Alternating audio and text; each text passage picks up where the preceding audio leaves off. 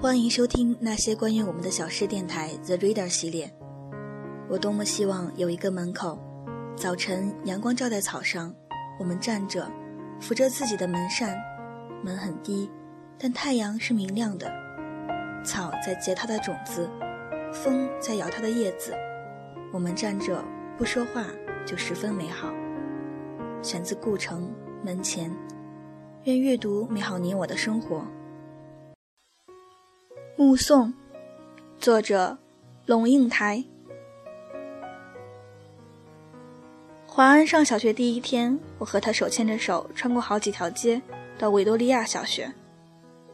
九月初，家家户户院子里的苹果和梨树都缀满了拳头大小的果子，枝丫因为负重而沉沉下垂，跃出了树篱，勾到过路行人的头发。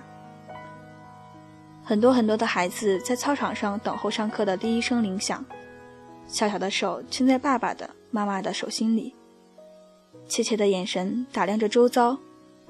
他们是幼儿园的毕业生，但是他们还不知道一个定律：一件事情的毕业，永远是另一件事情的开启。铃声一响，顿时人影错杂，奔往不同方向。但是在那么多穿梭纷乱的人群里，我无比清楚地看着自己孩子的背影，就好像在一百个婴儿同时哭声大作时，你仍旧能够准确听出自己那一个的位置。华安背着一个五颜六色的书包往前走，但是他不断的回头，好像穿越一条无边无际的时空长河。他的视线和我凝望的眼光隔空交汇，我看着他瘦小的背影消失在门里。十六岁，他到美国做交换生一年，我送他到机场。告别时照例拥抱，我的头只能贴到他的胸口，好像抱住了长颈鹿的脚。他很明显的在勉强忍受母亲的深情。他在长长的行列里等候护照检验，我就站在外面，用眼睛跟着他的背影一寸一寸往前挪。终于轮到他，在海关窗口停留片刻。然后拿回护照，闪入一扇门，疏忽不见。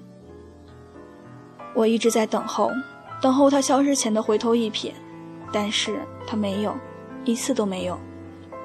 现在他二十一岁，上的大学，正好是我教课的大学。但即使是同路，他也不愿意搭我的车；即使同车，他戴上耳机。只有一个人能听的音乐，是一扇紧闭的门。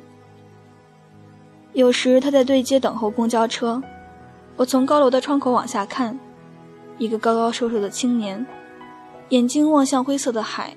我只能想象，他的内在世界和我的一样波涛深邃，但是我进不去。一会儿公交车来了，挡住了他的身影，车子开走，一条空荡荡的街，只立着一只油桶。我慢慢的、慢慢的了解到。所谓父女母子一场，只不过意味着，你和他的缘分就是今生今世不断的在目送他的背影渐行渐远。你站立在小路的这一端，看着他逐渐消失在小路转弯的地方，而且，他用背影默默告诉你，不必追。我慢慢的、慢慢的意识到，我的落寞仿佛和另一个背影有关。博士学位读完之后，我回台湾教书。到大学报到的第一天，父亲用他那辆运送饲料的廉价小货车长途送我。到了，我才发觉，他没开到大学的正门口，而是停在侧门的窄巷边。卸下行李之后，他爬回车内准备回去。明明启动了引擎，却又摇下车窗，头伸出来说：“女儿，爸爸觉得很对不起你。”这种车子实在不是送大学教授的车子。我看着他的小货车小心的倒车，然后噗噗的驶出巷口，留下一团黑烟。直到车子转弯看不见了，我还站在那里，一口皮箱旁。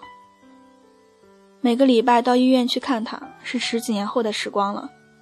推着他的轮椅散步，他的头低垂到胸口。有一次发现排泄物淋满了他的裤腿。我蹲下来，用自己的手帕帮他擦拭，裙子上也沾了粪便。但是我必须就这样赶回台北上班，护士接过他的轮椅，我拎起皮包，看着轮椅的背影在自动玻璃门前稍停，然后没入门后。我总是在暮色沉沉中奔向机场。火葬场的炉门前，棺木是一只巨大而沉重的抽屉，缓缓往前滑行。没有想到可以站得那么近，距离炉门也不过五米。雨丝被风吹斜，飘进长廊内。我掠开雨湿了前额的头发，深深深深的凝望，希望记得这最后一次的目送。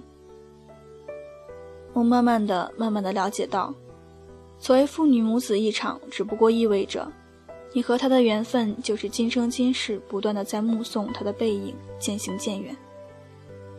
你站在小路的这一端，看着他逐渐消失在小路转弯的地方，而且，他用背影默默告诉你不必追。